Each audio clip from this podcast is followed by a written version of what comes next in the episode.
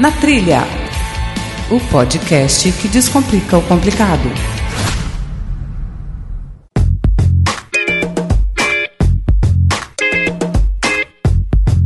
Olá, ouvinte! Bem-vindo a mais um episódio do Na Trilha Extra, um episódio adicional de nossa programação. Para você que nos ouve pela primeira vez, seja bem-vindo e obrigado pelo seu download. Esse formato que a gente está apresentando ele é diferente do que a gente costuma apresentar. Ele não tem regularidade fixa e que a gente acaba usando para lançar algum assunto de maneira mais rápida. A abertura tradicional de nosso programa, leituras de e-mails e comentários, erros de gravação ficam para o nosso programa que é que a gente considera o principal, né, onde a gente vai descomplicar alguma atividade ou esporte de aventura. Inclusive, eu faço um convite para que você conheça esses outros episódios e participe conosco de nossas redes sociais sugerindo temas e ajudando a evoluir o nosso conteúdo com o seu feedback. Continue acessando vcnatrilha.com.br, natrilhapc.gmail.com ou até mesmo nosso grupo do Telegram. Você também pode colaborar financeiramente com a produção do nosso programa através do Padrim. Cada categoria tem uma recompensa diferente. Se você quiser saber a diferença entre elas e também fazer parte desse grupo, acesse padrim.com.br barra na trilha PC. E quem contribuiu nesse último mês e que tem como recompensa a citação aqui no Na Trilha Extra, ele faz parte da categoria Instrutor, que foi o Vitório Paulino Paiva Silvestre. Antes de dar explicação sobre esse episódio, o primeiro é ressaltar a importância da 2 Mais Consultoria nos planejamentos dos projetos do Na Trilha. Eu posso até dizer que os frutos que estamos colhendo e que ainda vamos continuar colhendo foram em boa parte idealizados por elas. Vale a pena você saber e conhecer como você pode reposicionar a sua empresa, pode reposicionar seu podcast, captar recursos para você mesmo, seja como artista, como atleta. E se você for lá para bater esse papo e dizer que conheceu através do Na Trilha, é uma forma de você contribuir com a gente também. Então fica aí o recado. 2 mais consultoria, transformando a sua ideia em projeto. Esse episódio é o último que nós vamos publicar referente ao primeiro seminário de podcasts do Espírito Santo que aconteceu em outubro de 2017, onde foram realizadas várias palestras com o podcast como tema principal. E na primeira parte desse programa, teremos uma pequena palestra do professor Mauri, lá do programa Ultra Geek, que ele apresentou os porquês de se ter um podcast em sua empresa. E na segunda parte, nós abrimos ali os microfones para responder as dúvidas da plateia. Quem sabe você também não tira uma dúvida sua. E não vai embora não, que no finalzinho a gente conversa mais um pouco. Valeu. É, vou começar esse próximo bate-papo com vocês, até tendo uma conversa um pouco reta, né? Esquecendo um pouco o lado professor, o lado palestrante, um, um, algo que eu aprendi em todos esses anos e que eu acho que tem que ser compartilhado com vocês eu comecei a fazer podcast em 2007 para 2008, né? Então, 10 anos de produzindo conteúdo. Com esses 10 anos eu conheci muita gente. Muita gente mesmo. Do funcionário, do estagiário da empresa, meu, ao vice-presidente global de uma multinacional mega importante. Então a gente conheceu muita gente, porque o podcast Ultra Geek, a Rede Geek, nos proporcionou isso. E nesse tempo, né, a gente conseguiu analisar, fazendo uma análise de como eram essas relações tal. A gente descobriu, é, a gente percebeu algo que nós nomeamos de o ciclo da fodacidade. Assim, meu, como assim, né? O ciclo da fodacidade. O que, que é isso? Tudo nessa vida é relacionamento, é troca de informação, é, são contatos. A primeira vez que a gente se deparou, teve clareza, nós nos despertamos para o ciclo da da cidade, foi numa reunião. Nós estávamos num shopping mega chique de São Paulo, chamado JK, né? Um cliente nosso, anunciante tal, parceiro, chamou e falou: vem aqui almoçar com a gente para fazer uma reunião.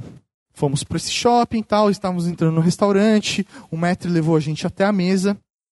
Quando a gente sentou na mesa, Cumprimentamos, lá tinha, sei lá, seis pessoas. Cumprimentamos primeiro quem a gente conhecia, né? Que era o nosso cliente tal, eram quatro pessoas. Cumprimentamos e tinha mais duas que nós não conhecíamos. Aí o, o nosso cliente virou e falou: Ó, Mauri, Tato, esse daqui é o fulano e o ciclano. Eles são do Google Eles estão aqui, aproveitei que já ia fazer reunião com vocês, trouxe eles porque estou fazendo uma ação aí ligada a AdWords e tal, então já estou acabando essa reunião aqui para depois fazer com vocês, tá bom? Beleza, fica à vontade. Sentamos na mesa. Chegou para os caras do Google, alto executivo da empresa, chegou para os caras do Google, falou assim: Fulano esse clã do Google, esse daqui é o Tato, o Mauri, eles fazem um dos melhores podcasts do Brasil. Eu olhei, parei, observei, assim. E a gente começou a destrinchar o que aconteceu ali, né? A gente falou: meu, um alto executivo de uma multinacional virou para outros executivos do Google, virou e falou assim: esse é o Tato Mauri, um dos melhores podcasters do Brasil, colocou minha moral lá em cima. E a gente falou, nossa, né? O cara foi muito gente boa, né? De fazer isso por nós, né? Olha que bacana, sei lá o quê. E aí depois a gente percebeu o que estava acontecendo. Ele estava, na verdade, nos utilizando de escada. Ele estava, na verdade, aumentando o ciclo da fodacidade dele. Porque a partir do momento que ele está fazendo a reunião com os caras do Google e chegam dois caras que são os melhores podcasters do Brasil, ele é foda. E não a gente. Porque ele que proporcionou que aquilo acontecesse. Então ele estava utilizando a nossa imagem para se favorecer em cima dos outros executivos. A gente olhou que ele falou: hum, interessante esse negócio, né? Interessante esse rolê. Beleza. Passou duas semanas teve o lançamento de um produto do Chromecast no Brasil. Fomos para o escritório do Google para né, participar do lançamento tal, né? A gente cobre tecnologia e tudo mais. A gente está lá numa roda de, de pessoas, de jornalistas, outros blogueiros, tal, conversando, tal, sei lá o quê. Quem me aparece? Os dois executivos do Google. Com mais duas pessoas o cara chegou assim, ô oh, Tato, ô Mauri, tudo bom com vocês, tal, que sei lá o quê, bababá, bababá. Chegou para os outros dois executivos do Google e falou, fulano, ciclano, esse daqui, ó, Tato e Mauri, melhores podcasters do Brasil. O cara nunca tinha me ouvido na vida. O que ele estava fazendo? Ele pegou uma informação de um terceiro que confia nele e replicou para outra pessoa que provavelmente estava acima dele dentro da empresa, para ele se perfazer, fazer, olha só quem eu trouxe aqui para o evento, são os melhores podcasters do Brasil. Aí eu falei, filha da puta, mano, cara, é... aí surgiu o ciclo da fodacidade. Você tem que fazer o seu próprio ciclo da fodacidade. Obviamente, você não consegue manter um ciclo da fodacidade se você não for foda, se você não conseguir fazer a manutenção disso, se você não conseguir cumprir com aquilo que você está dizendo. Mas, acima de tudo, você tem que se vender. Você tem que se mostrar para as pessoas. As pessoas têm que enxergar em você o seu valor. E você só vai conseguir fazer isso se você se mostrar para o mundo. Aí você fala, pô, Mauri, mas é uma puta sacanagem você estar tá me dizendo isso. É? Você está falando que um executivo do Google falou que você é foda. Você fez o seu ciclo da fodacidade aí. Sim, eu fiz. Fala, mas como que eu vou fazer para chegar lá no Google e o cara me conhecer? Aí vocês vão fazer o mesmo caminho que eu fiz. Vocês vão fazer um podcast. Hoje, o Ultra Geek Podcast, ele é o meu trabalho. É onde eu tiro o meu dinheiro, é da onde eu ganho o meu dinheiro é o que eu uso como uma ferramenta para produzir dinheiro para mim. Mas não é 100% do meu dinheiro que sai 100% do Trageek. Se você for ouvir hoje o meu programa, o programa que vai sair segunda-feira, provavelmente não tem patrocinador. Pô, como você paga suas contas se você não tem patrocinador em todos os seus programas? Porque o meu Ultra Geek Podcast, ele tem um, os patrocinadores, ele me gera renda, mas acima de tudo, ele é uma janela para me expor. Ele me mostra para o mundo. A gente coloca o Ultra Geek para as pessoas ouvirem, elas estão ouvindo ali o conteúdo, estão aprendendo alguma coisa nova, mas elas está, o Ultra Geek está mostrando para as pessoas quem nós somos, o que, que a gente produz, qual é o nosso conhecimento e quanto relevante a gente é. Então, quem aqui não produz conteúdo para a internet, pode ser podcast, pode ser YouTube, não importa. Se você tem intenção de se divulgar, faça um conteúdo. Porque mais barato do que você comprar um anúncio é você ser dono do próprio veículo. Você ser dono daquela mídia. E por isso que é necessário, né, quando a gente estava conversando, desenvolvendo as pautas aqui para esse seminário, junto com o Renan, a gente falou, pô, por que não falar de podcast corporativo? O podcast ele é uma ferramenta que está a favor de vocês. É uma forma de vocês se mostrar para o mundo, de vocês se mostrarem para o mundo e o mundo entender aquilo que vocês fazem. O que, que impede, por exemplo, de eu ser é, um advogado, fazer um podcast sobre direito ou coisas relacionadas ao direito, para que as pessoas saibam o que eu faço e que saibam que podem me contratar. Entendam quais são as minhas especialidades entendem que eu sim presto um serviço. O que eu estou entregando ali é um conteúdo. Mas que eu presto um serviço, então ele não vai pedir para de repente anunciar no meu podcast.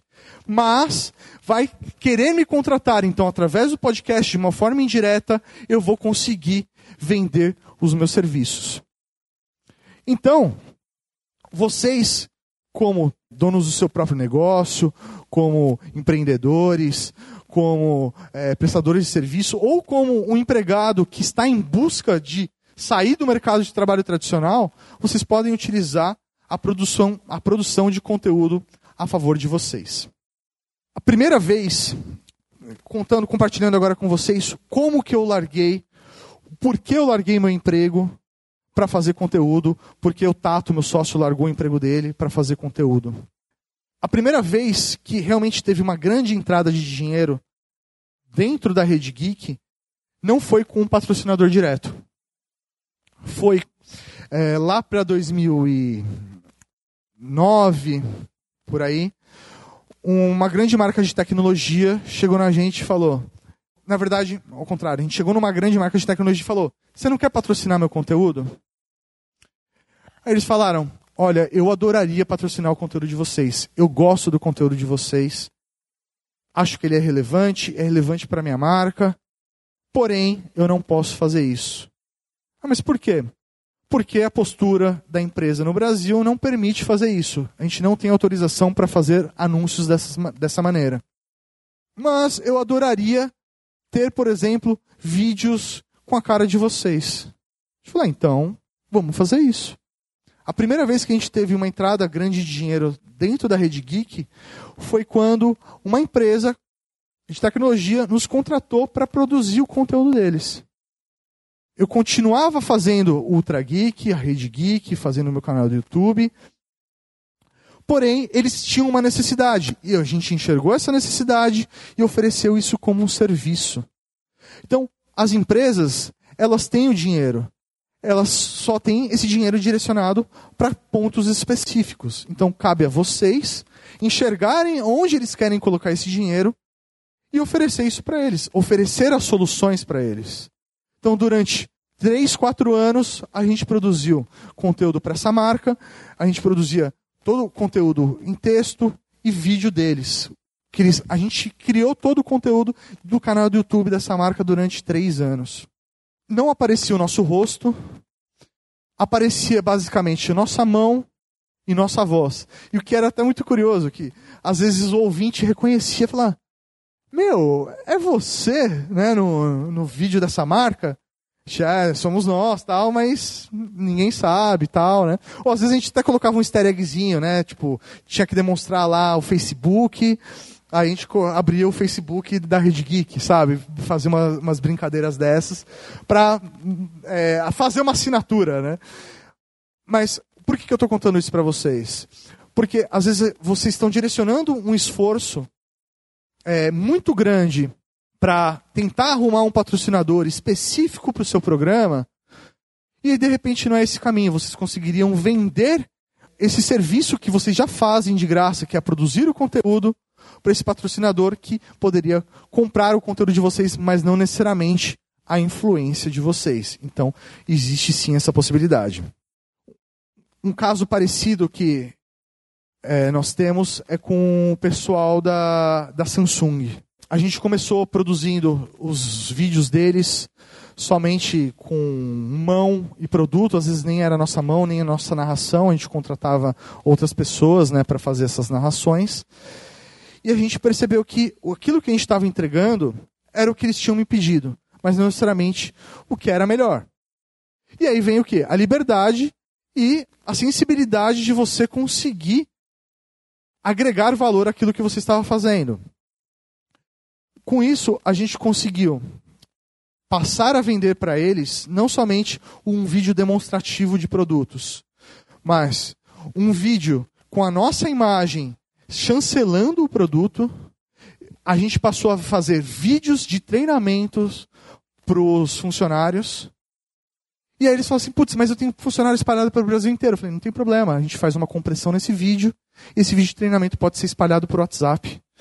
Então a gente passou a fazer vídeos de treinamento que eram enviados para os funcionários através de WhatsApp. Então, hoje, vendedores da Samsung recebem um material de treinamento que está lá o Tato falando sobre o produto, apresentando para eles, mostrando os diferenciais, mostrando, dando os argumentos de venda daquele produto para que eles possam replicar na, nas lojas físicas ou replicar esse, esse, esse material também nas lojas online. Então, existe um mercado gigantesco de produção de conteúdo, de conteúdo corporativo. Um outro exemplo que é importante hoje aqui no, no, no meio de podcast é o SAPcast. Não sei se vocês conhecem, SAP é uma empresa de tecnologia, de desenvolvimento de software. Eles são uma empresa multinacional que desenvolve uma das principais ferramentas de inteligência artificial hoje no, no planeta. É, diversas empresas no mundo todo é, compram, usam os serviços da SAP. E a sede do Brasil é, lá no marketing tinham alguns apaixonados por podcast e eles resolveram colocar um plano em ação. Fazer um podcast corporativo. Um podcast que fale sobre SAP, sobre as soluções da empresa.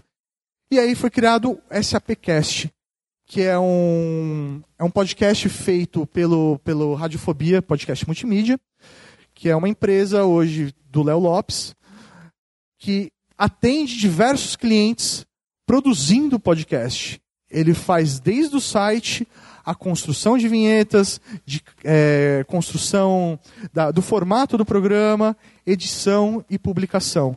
E ele hoje é um, é um co-host do SAPcast, ele oferece o serviço tam, também dele de host do, do programa, nesse caso. E é um podcast onde fala sobre o universo e soluções de tecnologia para o futuro, sobre as soluções da SAP, trazem convidados é, de empresas parceiras deles, executivos de outras empresas, para compartilhar suas experiências é, de tecnologia. E hoje a SAPcast ele está é, entre os 20 podcasts mais ouvidos dentro do iTunes na categoria tecnologia. Eu estou falando de um podcast corporativo, um podcast que foi criado para empresa, para os funcionários da empresa, para os clientes da empresa, que fala sobre uma tecnologia específica e está entre os 20 podcasts mais ouvidos na categoria tecnologia. Então, existe sim muito potencial, existe sim é, necessidade, existe espaço para que as empresas criem o seu próprio conteúdo para se divulgar. Como eu falei, hoje o Ultra Geek, ele é uma janela para mim. Ele mo me mostra para o mundo. Porque a empresa não cria o seu próprio conteúdo e mostra todo o potencial que ela tem, tudo aquilo que ela pode fazer para o mundo produzindo um podcast corporativo. Um outro exemplo legal que a gente teve foi com o pessoal da ReHap. Tem aqui em Vitória, ReHap, loja de brinquedos. É uma loja de brinquedos é, onde eles iam fazer uma campanha de Páscoa. Né? E, e, a temática que eles iam trabalhar era Pokémon. E aí eles estavam com uma dificuldade de trabalhar essa temática, porque Páscoa, só que Páscoa com é, as pessoas relacionam a chocolate, mas, meu, eles são uma loja de brinquedo, como vamos trabalhar isso? A gente ficou dando uma consultoria para eles é, durante dois meses de como trabalhar com os funcionários deles a questão do argumento de venda para cards de Pokémon. Eles tinham uma série de funcionários que vendem brinquedo, mas não entendem o universo geek, o universo nerd. A gente fez, ofereceu esse serviço para eles e a gente desenvolveu todo um treinamento que foi distribuído para os funcionários do Brasil inteiro através de um podcast. Os funcionários ouvindo para entender o que era tudo aquilo e que eles pudessem replicar isso na hora de vender para os pais, não era nem para as crianças, para na hora de vender para os pais o que era o Pokémon e como aquela ação de Páscoa poderia ser interessante para o filho daqueles pais.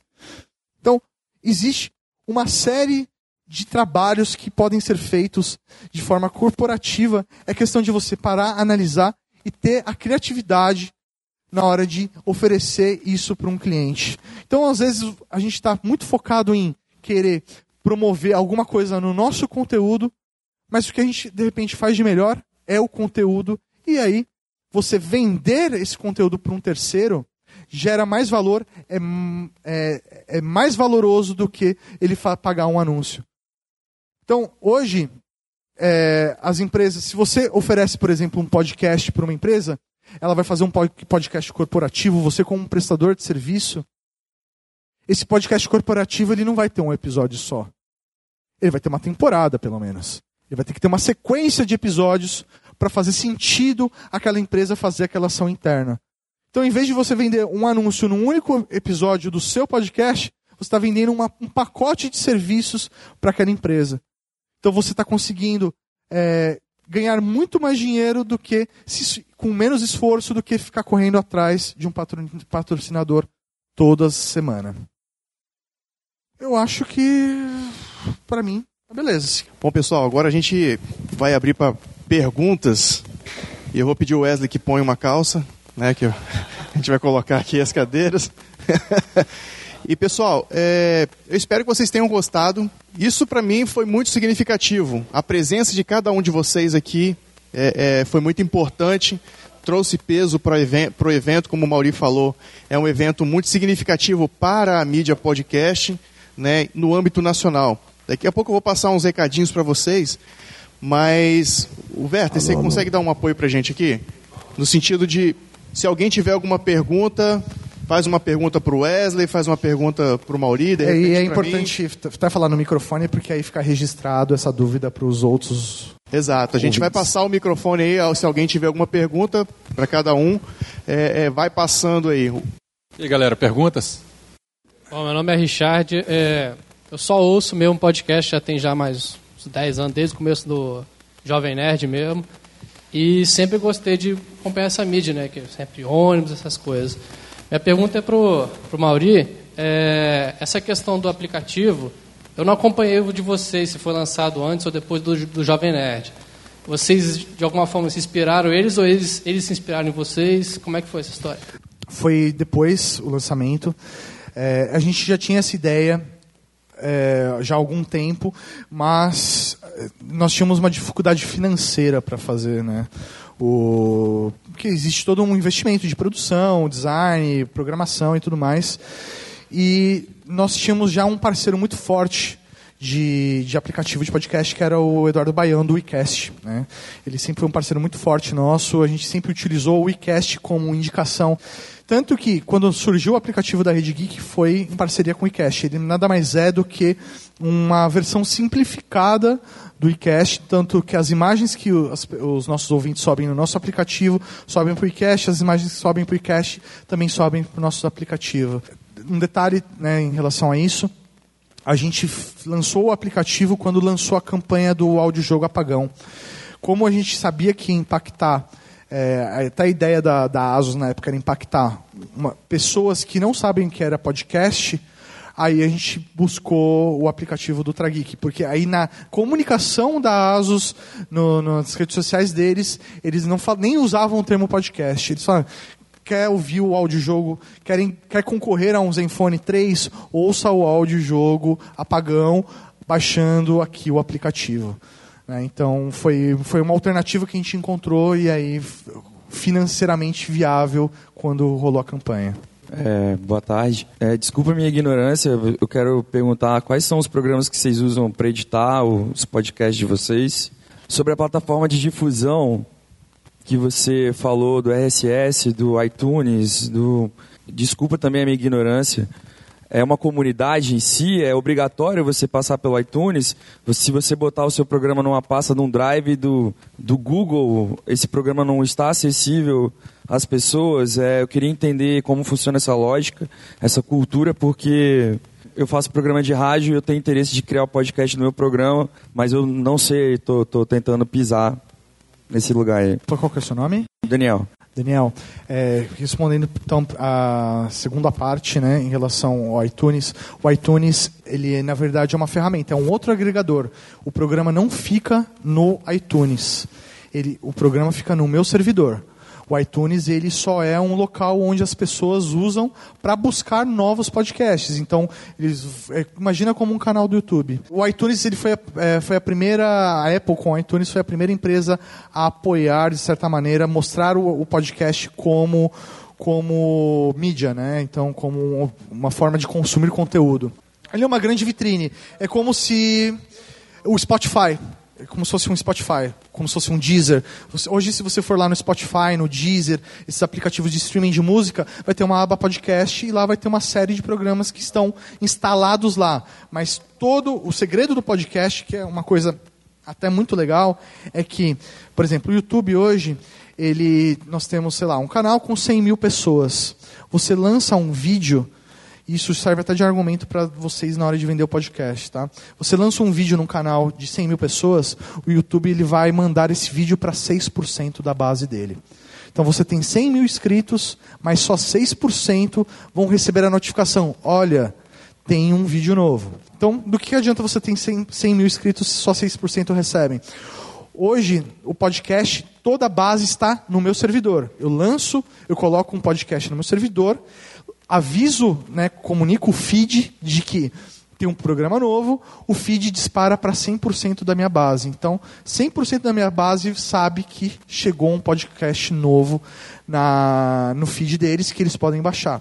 E aí ele pode baixar através do agregador predileto dele, que vem a dificuldade. Que ele pode baixar no iTunes, pode baixar no iCast, pode baixar no Podcasts, no Addict. Existem milhares de opções e aí cada um vai escolher aquele que prefere. Tem várias saídas. Isso, né? Justamente, esse é o problema da mídia, que hoje a gente não tem uma centralização como, por exemplo, eu quero ver um vídeo onde você busca no YouTube. Não existe um mecanismo único, uma base. Então, cada, cada produtor é independente, cada produtor tem a sua saída, e aí cada ouvinte busca a saída que prefere também para ter acesso ao conteúdo. É quando você começa o podcast, você pode sim colocar ele numa base de dados para o cara baixar lá o drive. Só que é, é, mais a questão cultural também. No feed, você vai ter certeza que ele vai receber automaticamente. Agora, se você colocar ele um drive, você está partindo da predisposição que ele vai entrar, vai baixar, vai colocar para ouvir no celular, sendo que no feed ele já tem essa certeza, já acaba sendo uma comodidade também para quem já é ouvinte aí de podcast, já, já acaba sendo automático e cultural, igual você falou. Ele não precisa buscar, já cai no feed dele. Ele, ele não precisa ser, ele não precisa lembrar de baixar, né? Já é lembrado para ele. Só um complemento ao que foi dito aqui, o Daniel. O que acontece, a questão da facilidade é o grande o grande impulsionador do cara que está fazendo, que está buscando o podcast. Muitos telefones, iPhone, né, ou o iPhone por si só, ele tem já um aplicativo que já vem de fábrica. Tá lá, podcast. Não sei quantos aqui tem iPhone, se tiver, me dê cinco estrelinhas no iTunes. é, já, ele já vem um aplicativo por padrão. Né, que é o podcast. E muitas pessoas não sabem, não conhecem esse, é, o que, que é o podcast. Né? E aí, quando a gente fala, você tem iPhone? Tenho. Podcast é isso aí. Olha lá, pesquisa, mas de fato é mais cultural mesmo. E existe uma cultura até mesmo entre os podcasts que se você não está no iTunes, você não está na podosfera. Isso não é verdade. Né? O cara está distribuindo via streaming, e o cara está distribuindo os conteúdos dele, mas a gente sabe que, como foi dito aqui, o iTunes é sim uma grande vitrine. Você perguntou na primeira pergunta com relação a softwares de edição. Hoje no mercado existem dezenas e mais dezenas de softwares que podem proporcionar essa edição. Né? Cada um tem a particularidade. Aí se você me perguntar, Renan, qual que você utiliza? Eu utilizo os, o, o Audacity, que é um, um software free, né, para uma parte da edição, e o Sony Vegas para uma outra fase da minha edição. E aí você me pergunta, tá, e qual que é o melhor para mim? Você vai definir.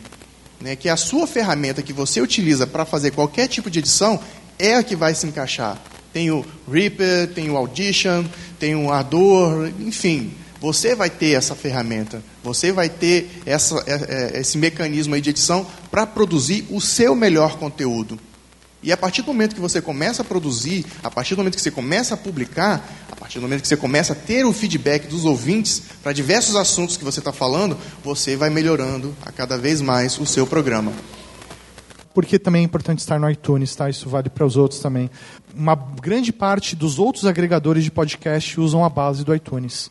Então, se você colocou no iTunes, meio que você já está em uma grande base é, de podcasts, de outros agregadores. Então, é gratuito, mas eles também não dão suporte nenhum, tá? Então, é, meio que. Eles deixam meio que jogado assim o negócio. Não existe um.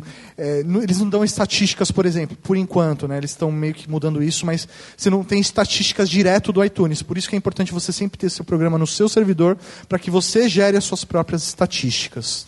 E no meu caso, eu uso o Audition para fazer toda a edição, desde a gravação, edição e trilhagem. Sou João Olavo, eu sou blogueiro. Queria se continuar a conversa, né, sobre, eu acho que é o grande gargalo que a gente tem no desenvolvimento do, do, do podcast dos ouvintes de podcast, né, para aumentar a base de ouvintes, que é uh, como ouvir, né? Faz o paralelo, né, com conteúdo de vídeo. Antigamente não existia o YouTube, né? Surgiu o YouTube em 2005, foi o grande boom, né? Opinião de vocês, você acha que é necessário, vocês se importam, é preocupante para vocês a falta desse grande ou um ou dois grandes é, maneiras de ouvir podcast? É importante, você acha que vai ser importante para os podcasters que dois grandes empresas tipo Deezer e Spotify, digamos, é, engolindo todas as outras? E todo mundo quando quer ouvir podcast já sabe que é sinônimo de Deezer ou é sinônimo de Spotify, acham que isso é um caminho para popularizar o podcast, ou isso pode ser ruim, ou é assim mesmo, vamos aceitar que é difícil e, e bola para frente? Como é que é a opinião de vocês sobre isso? Eu acho que o problema do, do Spotify é a questão do, talvez ele exigir o ECAD, né? O que, que o ECAD é? Ele cobra pelas trilhas que você coloca no podcast. Aí o, no Spotify eles eles pagam os autores das músicas para quem acessa. Então, eles teriam que tirar de algum lugar. Então, a ideia acho que acabaria cobrando do podcast que o cara já investe e não ganha nada em troca, pelo menos no começo. Então, eu acho que seria essa parte prejudicial. Agora, por questão de espalhar, se eles uh, colocar numa categoria podcast diferente da, das músicas deles, pode até ser uma ferramenta boa.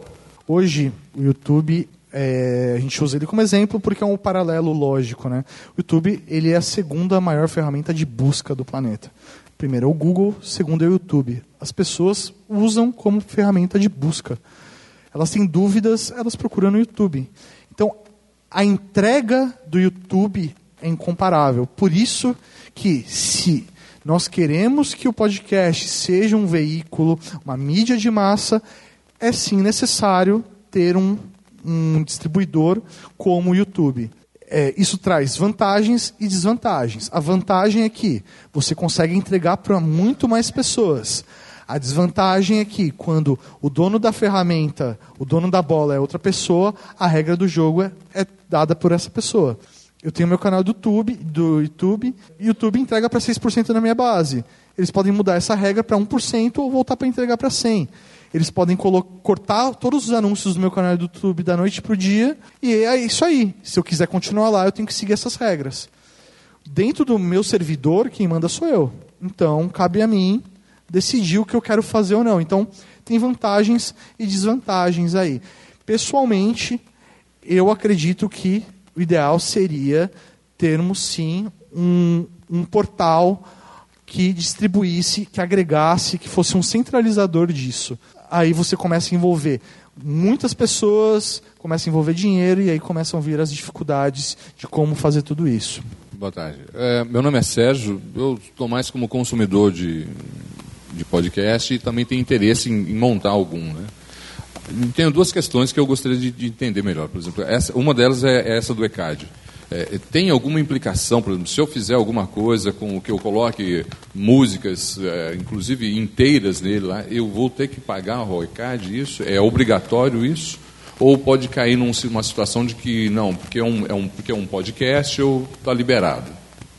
E a segunda seria justamente quanto à questão da, da, dos feeders, né? da alimentação. Eu, eu não entendo assim basicamente nada quanto à questão disso. Foi um dos pontos que, a hora que eu comecei a pesquisar, eu achei foi, foi uma das, da, da, das coisas que eu menos entendi. Como é que você é, monta um feeder? É, eu, eu, tenho ouvido alguns podcasts, pessoal falando que tem problemas de, ter, de se reconhecer esses alimentadores em algumas bases, né, como o próprio iTunes. Eu queria que vocês, é, se, possível, descrever alguma é, experiência quanto a essa questão de problemas dos feeders, se existe, se é fácil de resolver, e do ECAD. Então, obrigado pela pergunta, Sérgio. É, realmente o feed ele acaba sendo um filtrador de talentos. Ele é um pouco complicado, a configuração dele é trabalhosa sim.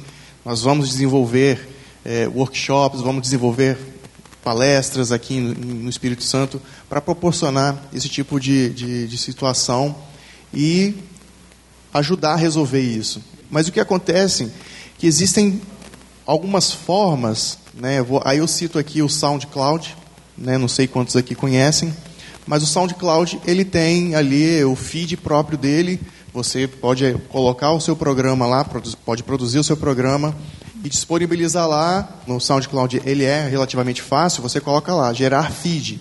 E aí o seu podcast já começa a ser distribuído de maneira mais, mais fácil. Porém, tem a questão do ECAD, foi dito aqui, onde não, não é que não existe, né? está um pouco nebuloso ainda essa questão da cobrança do ECAD. Tá uma... E hoje, vamos, posso dizer que está meio banho-maria, está tá meio que assim, né?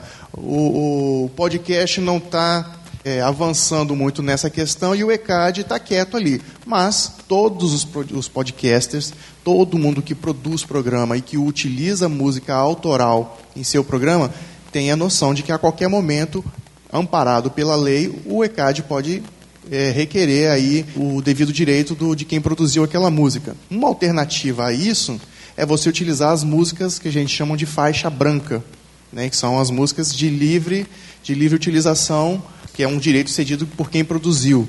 Respondendo aí mais diretamente suas perguntas.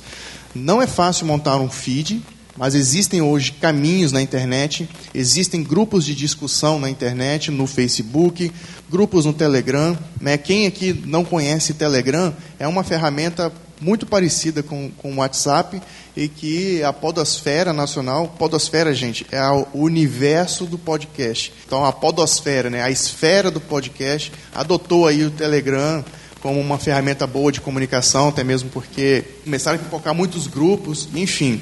Então sempre vai ter alguém disposto a te ajudar. O ponto que eu quero colocar é esse. Sempre vai ter alguém para te auxiliar, porque eu falo pelo Douglas, falo pelo Wesley, posso falar até pelo Mauri, que tem muito mais tempo de, eu, de podcast que eu. Todos aqui estamos interessados em fazer essa mídia alavancar, fazer a mídia crescer, e quanto mais gente falando, melhor. Né? Eu tenho um programa onde eu falo de esportes e atividades outdoor. Cadê o João? O João está lá atrás. Ele é um cara que ele também tem que falar do mesmo assunto que eu. Ele que fez a pergunta agora. Ele tem um blog que é de turismo e aventuras, etc. E quantas vezes eu fico buzinando no ouvido dele, cara, cria o seu programa. Não estou criando um concorrente. Certamente ele vai abranger uma, uma, um leque de, de, de ouvintes que um, fatalmente, uma hora ou outra, vai acabar conhecendo o meu produto. Então essa é uma coisa legal do podcast também, sabe, Sérgio?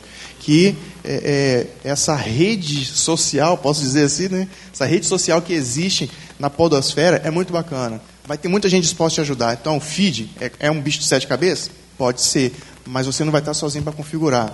O ECAD, então, tá meio tranquilo aí. Então, se for para sugerir, peço que utilize as faixas brancas. Isso é. tem no YouTube, tem na internet, a gente te passa também.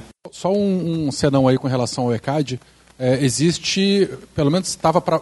Não sei se já foi fundada ou não, a Associação Brasileira de, de Podcasts, né? Isso que eu ia comentar. É. É, ela vem, ou uma das metas ou bandeiras dela é justamente tirar do limbo essa questão de músicas com, com podcasts. Então, parece que tá, a, própria, a própria associação ela está meio parada, mas é, assim que ela voltar, ou assim que ela for mais atuante, uma das bandeiras dela é justamente bater o martelo, fazer a pressão para o ECAD se decidir. Por volta de 2008, é, o maestro Billy, que foi um dos primeiros podcasters também do Brasil, fundou, junto com outras pessoas, a Associação Brasileira de Podcasts.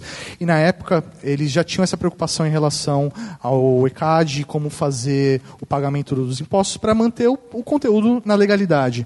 Então, assim, por lei, temos que pagar o ECAD. A questão é, o valor cobrado pelo ECAD é um valor completamente abusivo que não faz sentido para nós que produzimos conteúdo de uma forma independente. Na época, e ainda hoje existe um acordo, esse acordo é válido ainda, tá? tanto que se você entrar no site da ECAD, está lá que podcast tem que pagar ECAD e eles têm, no nosso caso, nós teríamos que pagar uma UDA, que é uma unidade de direito autoral, por mês, e por feed, tá? Então, assim, se eu tenho é, dois programas no mesmo feed, eu pago um só. Entendeu? Então, por feed, por distribuição, eu tenho que pagar uma UDA. Desde que esse programa não seja comercial. Se tiver anúncio, aí você vai ser categorizado como mídia, e aí você vai ter que pagar de acordo com um rádio, e aí eles vão criar uma tabela lá específica, porque se você está gerando receita com o, a música de um terceiro, esse terceiro que tem que ganhar a parte dele. É isso que eles entendem. E aí você vai ser tabelado de acordo com a sua categoria de comercialização. Mas eu sou da opinião do Renan. Hoje, se eu começasse um programa hoje, do zero, novo, eu faria todo ele com trilhas brancas, trilhas livres de direito autoral, ou trilhas que simplesmente fazendo uma menção de que eu utilizei ela, eu já tenho o direito de usá-la. Então, é, um, é uma opção, tá? Olá, sou o Márcio. E, primeiramente, gostaria de agradecer aí o tempo de vocês aqui com a gente. É sempre muito gratificante. Eu tenho um canal no YouTube, só que gostaria de migrar para o podcast. Interessante. Eu diria que o YouTube é, me traz 90% do meu tráfego. E o podcast já é mais complicado nessa área de SEO. Eu tive pensando, o que vocês acham de fazer um videocast? Fazer o podcast em formato de vídeo, de forma profissional, não gravar qualquer vídeo e pegar o áudio e botar em podcast, mas um, um videocast mesmo, com som profissional, carregar no YouTube, otimizar para SEO e dali passar o áudio para o podcast e tentar redirecionar o público dessa forma. eventualmente, fazer uma migração, basicamente. Porque hoje meu, meus seguidores estão lá, meu tráfego vem de lá. O que, vocês recomendam aí a fazer? Só, só um ponto. Eu sou um pouco fã de respeitar cada mídia. E eu não sei se eu, se eu estaria quebrando, não regras, mas o formato de vídeo do YouTube fazendo isso e vice-versa. Obrigado, Márcio. Rapaz, olha só. É, é difícil a gente ver essa via inversa quem está no YouTube querer ir para o podcast. A gente vê muito isso, né? Que pela facilidade, pela popularidade do YouTube, o pessoal que está no podcast ir para o YouTube. Né? E até muitos ouvintes pedem isso. E com relação à sua pergunta, eu digo o seguinte, que o conteúdo, ele é seu, você distribui ele de N maneiras. E da maneira que você achar mais efetiva, sabe? É, você pode distribuir o seu áudio no YouTube, o seu vídeo. Tem alguns agregadores que te permitem ver vídeo também, então é, tem alguns podcasts que eu assino, que é, é eu, eu assino como áudio, mas na hora que eu clico lá, ele dá um play e aparece um vídeo. Então tem essa facilidade também. Né? A minha opinião é que você distribua da melhor forma que, que você acha efetiva. Sair do YouTube para ir para o podcast é uma boa, né? é bacana, você também vai distribuir por lá. Mas não abandona o YouTube se ele está te dando hoje uma, uma audiência, se ele está te trazendo uma, uma, um alcance que de repente você começar do zero no podcast vai levar um tempinho para alcançar. E vice-versa também. Quem tem hoje programa e está migrando para o YouTube também é interessante. O que eu vejo assim, agora eu vou falar como consumidor. É, às vezes, por exemplo, você está consumindo um produto lá, o cara fala, ó, segue a gente no Twitter, no Instagram, no Facebook, no, no YouTube. E daí você vai, você pega lá, você vê o Instagram, o Twitter, o Facebook, é a mesma coisa. E acaba sendo eco de si mesmo. E às vezes o, existe produtores que vão para um lado que eu gosto mais, lógico que aí demanda uma questão, entender cada rede social e cada, eh, cada plataforma e o seu formato. Às vezes o que funciona para o YouTube, se você jogar só para o podcast, talvez não dê certo. Talvez você manter o, o, o seu programa no YouTube do jeito que está e usar um podcast para complemento. É, para dar um upgrade, para oferecer uma experiência a mais para o seu público. E, e não tipo só tentar distribuir a mesma coisa em, em, vários for, em várias, plataformas, várias plataformas diferentes. Eu penso que às vezes você criar conteúdos a mais. Lógico, só que daí vai da realidade de cada pessoa. Às vezes é você sozinho produzindo, você passa a semana inteira produzindo uma coisa, às vezes você não consegue também aí produzir a mais para uma outra plataforma. Mas eu, como consumidor, eu prefiro que quando eu assino um Instagram e um Twitter, que sejam coisas diferentes, porque percebe que não tem por que eu assinar duas coisas se eu vou receber o mesmo conteúdo.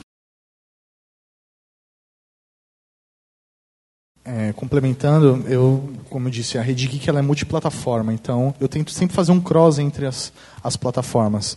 É, compartilhar minha experiência, e se você gostar, você pode até roubar a ideia e fazer igual, não tem problema. É, por exemplo, nosso, meu principal produto é o Ultra Geek Podcast, é onde eu tenho a minha melhor conversão, tenho a minha, minha melhor audiência e tudo mais. É, só que agora eu estou desenvolvendo meu canal do YouTube, então eu estou fazendo o cross entre as duas mídias. O que eu fiz? Eu tenho o Ultra Geek Podcast e todo programa eu lanço um Ultra Geek Snap, que é um pedacinho do Ultra Geek Podcast, só que em vídeo no YouTube. Então, é como se fosse um bloco extra de 5 minutos que só quem for no YouTube pode acompanhar. que tem um tema é, correlacionado com o, o, podcast que a gente gravou daquela semana, mas que se você assistir aquele vídeo independente, você vai ter um conteúdo à parte. Então, assim, são temas correlacionados, mas que um complementa o outro. Então, eu todo, então minha audiência sabe que todo programa ele vai ter um complemento no, no YouTube. Em contrapartida, eu tenho uma outra atração que eu gravo ela numa live do YouTube. Ela foi pensada para ser totalmente para vídeo, tal, visual, mas o conteúdo também eu transformo em podcast. Então a experiência vai ser melhor de ver no YouTube, mas eu tenho uma audiência muito grande no podcast. Eu não posso perder isso. Então eu transformo esse conteúdo também em podcast e distribuo é, via feed. Eu vou falar agora de uma dificuldade minha se fosse no lugar dele. Porque você tem que contextualizar o que você está falando diferente de onde quando você tem imagem e de quando é só áudio. Então eu acho que se você pegar simplesmente o, o vídeo e passar para podcast só o áudio, acho que tem muita coisa que as pessoas vai perder também, além de mais do mesmo. Eu acho que tem coisa que vai ficar perdida se a pessoa não acompanha você no YouTube. Isso eu estou falando uma coisa minha, você que, o Mauri, que faz YouTube, ele tem que contextualizar diferente quando você vai fazer um podcast, né? Você tem que é, falar em áudio tudo que está ali, enquanto na imagem, talvez você só mostre. Não precisa falar nada, né? Então acho que eu teria essa dificuldade, não sei. Só queria Oi. complementar a resposta do Renan e do professor Mari, voltando um pouquinho sobre o feed. É, acho que só falando às vezes não dá para entender. É, tem um site, todo mundo que já produz conteúdo conhece, que é o Mundo Podcast. É, para quem não conhece, pode anotar mundopodcast.com.br, que explica com muito detalhe como fazer feed e qualquer coisa sobre podcast. Eu produzi podcast um bom tempo e eu não sabia fazer feed, eu só gravava, editava com a minha equipe lá e eu tive que aprender a fazer o feed. A única coisa que eu não sabia sobre podcast. E agora eu vou fazer do zero sozinho. Então, nesse site eu li tudo bem explicativo, como fazer feed manual ou automático. Então, lá, ó, todas as suas dúvidas você pode acessar lá, show de bola. Esse site que o Rosenberg falou, senhor Sérgio, ele é do Thiago Miro, é um dos caras que eu conheço que é o maior entusiasta da mídia podcast, tanto quanto outros podcasts aí dessa podosfera. É, é, tem, alguém tem mais uma ou outra pergunta? As duas últimas, porque a gente precisa encerrar o evento, questão de segurança da Vale. Eu sou Rafael, do Na Trilha, junto com o Renan e a Lúcia. E minha pergunta é para o Zop. Zop, pela sua experiência, você acha que para ter um podcast de qualidade é importante ter cabelo? Às vezes muda na acústica, né? É, abafa o é, som, né? No abafa. Às vezes é importante ter, ou pelo menos deixar ele bem assentado, né? Para não reverberar o som ali. Né? ah, só uma coisinha. Tem o Mundo Podcast e tem os podcasts da série Alô, Alotênica, do Léo Lopes também. Para quem está começando agora, vale a pena. oh, a minha pergunta é para o Wesley e para o Ganso. Que vocês têm um podcast de humor que aborda o humor de uma maneira bem pesada mesmo.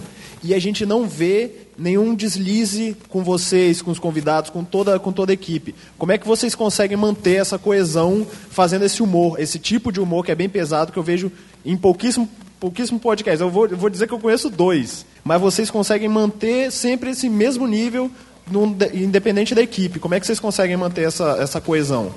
Não, acho que é muito tempo junto, né? E a gente, a gente montou uma equipe que foi pensada nisso. A gente produzia conteúdo antes para o YouTube. A base era eu, Zop, o Gabriel, que você ouve, a gente conhece, e mais algumas pessoas que a gente via que não, não, não conseguia manter o, o, o humor igual a gente mantinha. Se ofendia. Então, é, o Zop, eu sei que eu posso falar qualquer coisa para ele, ele não vai se ofender, e isso às vezes até me irrita, porque eu quero ofendê-lo e ele não se ofende. Então, eu, é, eu sei que, então, quando for, eu fui fazer o chorume, eu já tinha em mente que eu queria fazer um podcast de humor e eu queria um humor que a pessoa, quando ouvisse e risse daquilo, ela se arrependesse de estar rindo daquilo. É, o objetivo do chorume. A pessoa fala, nossa, eu estou rindo disso, eu sou um merda por estar rindo disso. Então, é, eu cheguei e falei, era eu e o Gabriel no começo, a gente chamou o Zop, porque e aquelas pessoas que não se enquadravam na equipe, eu, é, não, não que morreram, mas não foram convidados a participar. Ficaram chateados, sim, mas é uma equipe. O, assim como o, o Mauri mostra aqui o, o podcast dele como um negócio de empreendedorismo, é, é, de sucesso, é a mesma coisa que a gente trata. A nossa equipe, é, a exigência é isso. E daí a gente convidados no começo eram muitos amigos nossos que a gente mostrava, ó, escute e veja se você quer participar e venha. E daí eles já vinham com a pegada sabendo a possibilidade do que ia acontecer. E hoje a gente tem muito ouvinte que vai participar, então já tem 111 episódios e pelo menos ninguém nunca ficou chateado de ter participado ali, pelo menos até onde falou, né? Já teve duas vezes um, um convidado que falou: Eu fiquei decepcionado que vocês pegaram leve comigo. Né? Entendeu? Mas porque a pessoa está esperando já isso, né? Então é, é por isso. É porque ela vê a interação, né? E ela entra nesse clima aí, automaticamente. Né? É, é, e o restante é o que ele falou. Bom, é, o espaço está curto que acontece? Saindo daqui, nós vamos, né, vamos tomar uma cerveja, vamos tomar um refrigerante, de quem não, no caso de quem não bebe, e estaremos à disposição para papear né, com a galera lá. Só você ver um monte de cara gritando lá que você vai saber que é a gente. Essa é uma das palavras muito ditas, né? Bom, é, vamos partir aqui para o encerramento. Eu gostaria de dizer que esse evento só foi possível com a ajuda e com o apoio de uma galera aqui, eu gostaria de convidá-los a fazer parte aqui. Por favor, Werther, do Beco da Bike, João Olavo, do blog Destinões, por favor, Rafael e Lúcia, do programa Na Trilha, Eduardo Couto, do CoutoCast, por favor, o cara que estava na técnica aí o tempo todo, e João Mário e William Vulto. É, esse evento aqui por mais que houve citações aqui do meu nome, do trabalho que a gente fez, mas se não fosse essa galera que não teria acontecido. É, sozinho a gente não faz nada, sozinho eu não teria conseguido nada. Obrigado, Mauri, obrigado, Wesley, Douglas, por cederem esse tempo, sair lá de São Paulo para estar aqui com a gente. Não tem preço o que está acontecendo aqui. Quero convidar todos vocês, nós da, do grupo dos podcasters capixabas, estamos nos reunindo todas as últimas sextas-feiras de cada mês. Né? Sempre em um shopping, em um local diferente. Queremos convidá-los a participar conosco, né? Seja como produtor, seja como consumidor, seja como curioso, mas o restante da equipe aqui estão prontos a recebê-los, prontos a, a recepcioná-los, trocando ideia, falando sobre podcast, dando risada, compartilhando experiências e marcando os próximos encontros. A gente espera que isso continue crescendo cada vez mais como tem crescido e esse evento é fruto dessa união que nós tivemos hoje. Então, obrigado principalmente a vocês e eu gostaria de coração que cada uma viesse aqui à frente, porque sem vocês a gente não não teria motivo de estar aqui. Então vamos fazer uma foto todo mundo aqui em cima.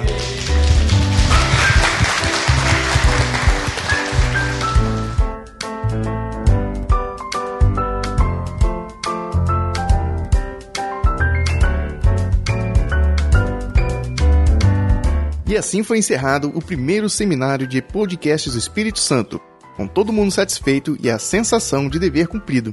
Se você ouviu os últimos três programas que nós lançamos, que nós também falamos a respeito desse seminário de podcast, eu espero de verdade que você se sinta motivado para profissionalizar, desenvolver, monetizar, aumentar o alcance ou até mesmo tirar aquela ideia que estava um tempão só na sua mente e criar o seu podcast. Já pensou? Eu vou acabar repetindo aqui o que muita gente da Podosfera diz. Sempre vai ter alguém para te ajudar. E eu, Renan, claro, sou um deles.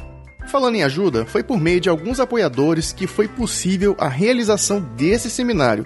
Eu destaco aqui a Vale, especificamente os gestores do Parque Botânico Vale, e forneceu aí toda a infraestrutura de auditório para o seminário. Quero agradecer também ao professor Mauri, Douglas Ganso e Wesley Zop pelas palestras apresentadas, Werther Krollin pela captação dos áudios, Eduardo Couto, que estava lá na técnica, o Danilo Medeiros, Luciano Pires, Lúcia Conrado, Rafael Pelissari, loja de informática edit.com, João Olavo de Vasconcelos, William Lopes, João Mário e a 2 Mais Consultoria. E ó, eu ainda vou dizer mais, tá? Já estamos nos planejando para 2018. Prepara aí a sua agenda porque vai ter muito mais. Coloca aí o Espírito Santo na sua rota de eventos e conte com o Na Trilha para participar dele. Também espero contar com a sua participação dizendo pra gente o que achou desse seminário. Curtiu? Achou interessante? Ajuda a gente a fazer desse seminário algo constante e que outras pessoas e muito mais gente possa participar no próximo ano. Manda aí o seu comentário no nosso site, que é o vcnatrilha.com.br, pelo nosso e-mail natrilhapc@gmail.com, pelo Twitter e Instagram é o perfil arroba natrilhapc ou até mesmo através do nosso grupo no Telegram. Eu aguardo seu retorno, tá? Manda mesmo. Um grande abraço e até a próxima.